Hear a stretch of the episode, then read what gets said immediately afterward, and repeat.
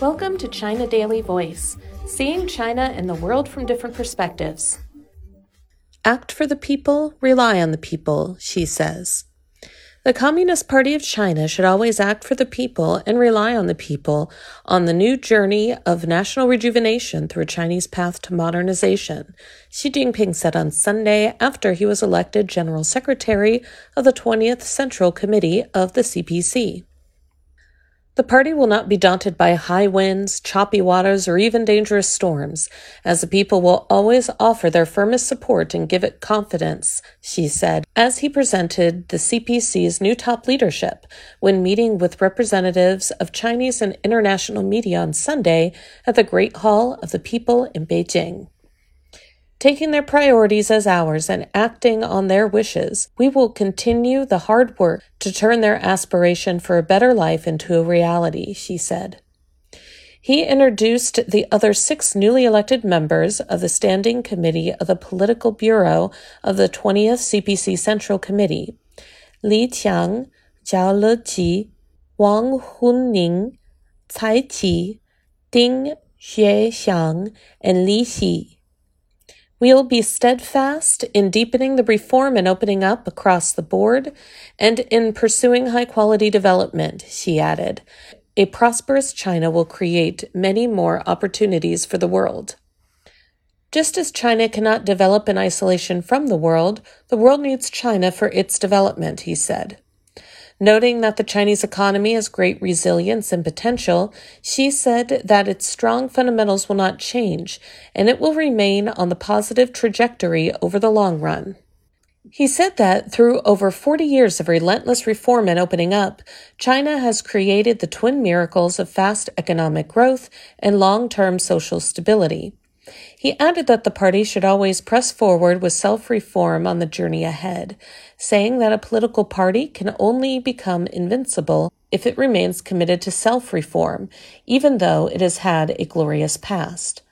The revolutionary travails and tempering of the past century, and especially of the first decade of the new era, have made the CPC stronger and more dynamic, Xi said.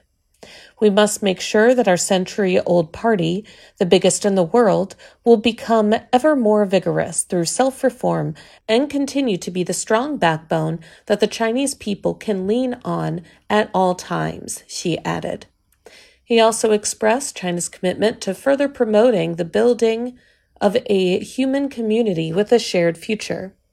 We will work with people of all countries to champion humanity's shared values of peace, development, fairness, justice, democracy, and freedom to safeguard global peace and promote global development, and keep promoting the building of a human community with a shared future, Xi said.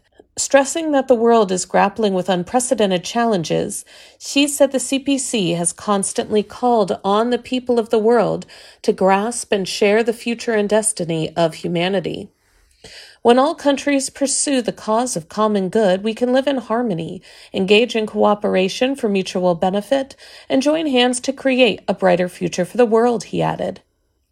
Xi's remarks came shortly after the first plenary session of the 20th CPC Central Committee, which was elected on Saturday at the end of the week long 20th CPC National Congress.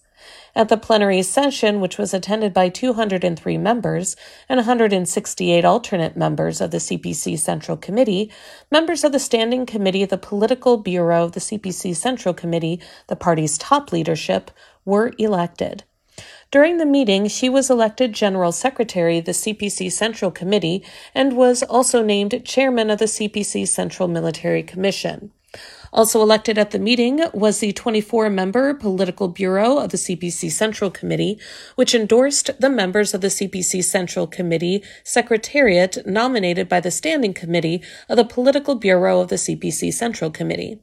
The session named the members of the Central Military Commission, it approved the Secretary, Deputy Secretaries, and members of the Standing Committee of the Central Commission for Discipline Inspection, elected at the first plenary session of the 20th CCDI. That's all for today. This is Stephanie, and for more news and analysis, buy the paper. Until next time.